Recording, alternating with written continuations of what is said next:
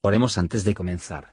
Señor, por favor, déjanos entender tu palabra y ponerla en nuestros corazones. Que moldee nuestras vidas para ser más como tu Hijo.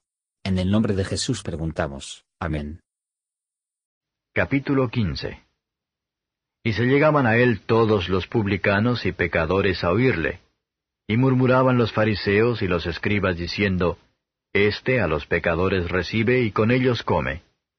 Y él les propuso esta parábola diciendo, ¿Qué hombre de vosotros, teniendo cien ovejas, si perdiere una de ellas, no deja las noventa y nueve en el desierto, y va a la que se perdió hasta que la halle? Y hallada la pone sobre sus hombros gozoso. Y viniendo a casa, junta a los amigos y a los vecinos diciéndoles, Dadme el bien, porque he hallado mi oveja que se había perdido. Os digo que así habrá más gozo en el cielo de un pecador que se arrepiente que de noventa y nueve justos que no necesitan arrepentimiento. ¿O qué mujer que tiene diez dragmas, si perdiere una dragma, no enciende el candil y barre la casa y busca con diligencia hasta hallarla? Y cuando la hubiere hallado, junta a las amigas y las vecinas diciendo, Dadme el para bien, porque he hallado la dragma que había perdido. Así os digo que hay gozo delante de los ángeles de Dios por un pecador que se arrepiente. Y dijo, un hombre tenía dos hijos. Y el menor de ellos dijo a su padre, Padre, dame la parte de la hacienda que me pertenece. Y les repartió la hacienda.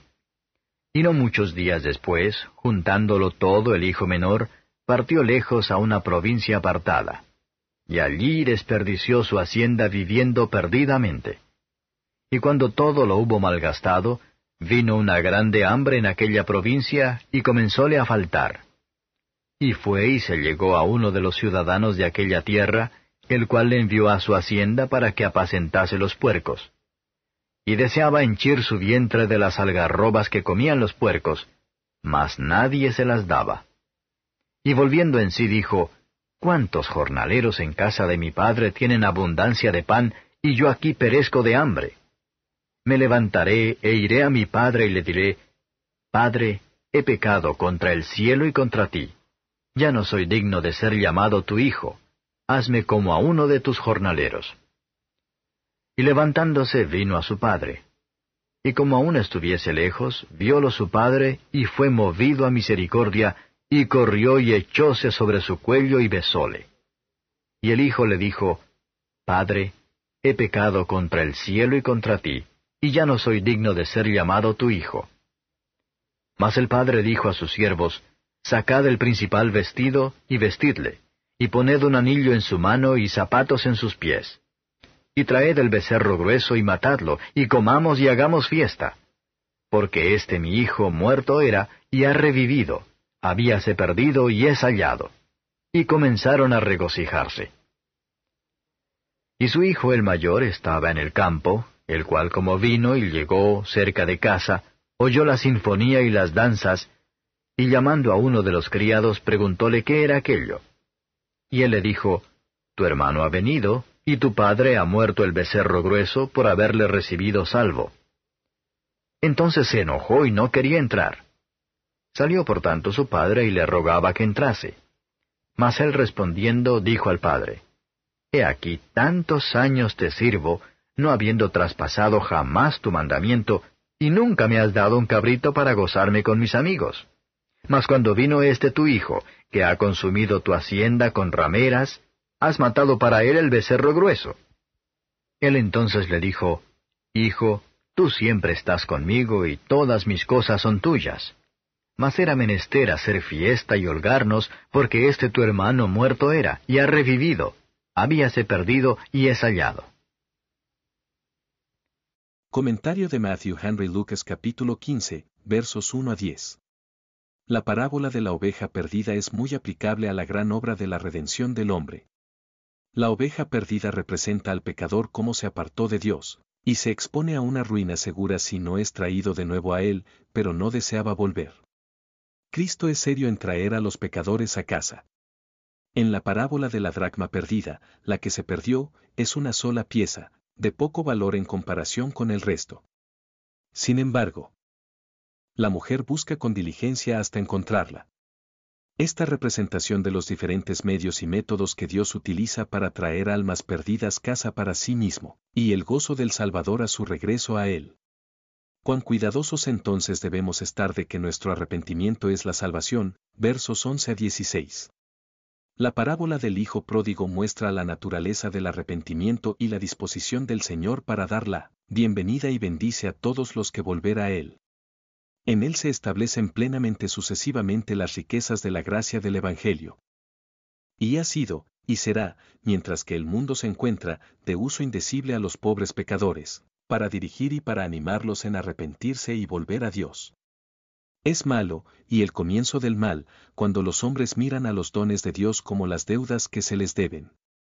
La gran locura de los pecadores, y que lo que les arruina, es decir, siendo el contenido en su curso de la vida para recibir sus cosas buenas. Nuestros primeros padres arruinaron a sí mismos ya toda su carrera, por una loca ambición de ser independiente. Y esto es en la parte inferior de la persistencia de los pecadores en su pecado todos podemos discernir algunas características de nuestros propios personajes en la del Hijo pródigo. Un estado pecaminoso es de salida y la lejanía de Dios. Un estado pecaminoso es un estado del gasto. Los pecadores voluntariosos misemploy sus pensamientos y las facultades de sus almas, mispen su tiempo y todas sus oportunidades. Un estado pecaminoso es un estado deficiente. Los pecadores quieren cosas necesarias para sus almas, tienen comida ni vestido para ellos, ni ninguna provisión para allá. Un estado pecaminoso es un estado servil vil. El negocio de los siervos del diablo es hacer caso de la carne, para cumplir con los deseos de los mismos, y que no es mejor que la alimentación de los cerdos. Un estado pecaminoso es un descontento constante estado. La riqueza del mundo y los placeres de los sentidos ni siquiera va a satisfacer nuestros cuerpos, pero, ¿qué son para almas preciosas? Un estado pecaminoso es un estado que no puede mirar para el alivio de cualquier criatura. En vano que lloramos con el mundo y la carne, tienen que que envenenar a un alma, pero no tienen nada que dar que alimentarán y nutrirla. Un estado pecaminoso es un estado de la muerte. Un pecador está muerto en delitos y pecados, la miseria de la vida espiritual. Un estado pecaminoso es un estado perdido. Las almas que están separados de Dios, si su misericordia no impide que, en breve, se perderán para siempre. Miserable estado del Hijo pródigo, solo débilmente sombras luz la terrible ruina del hombre por el pecado.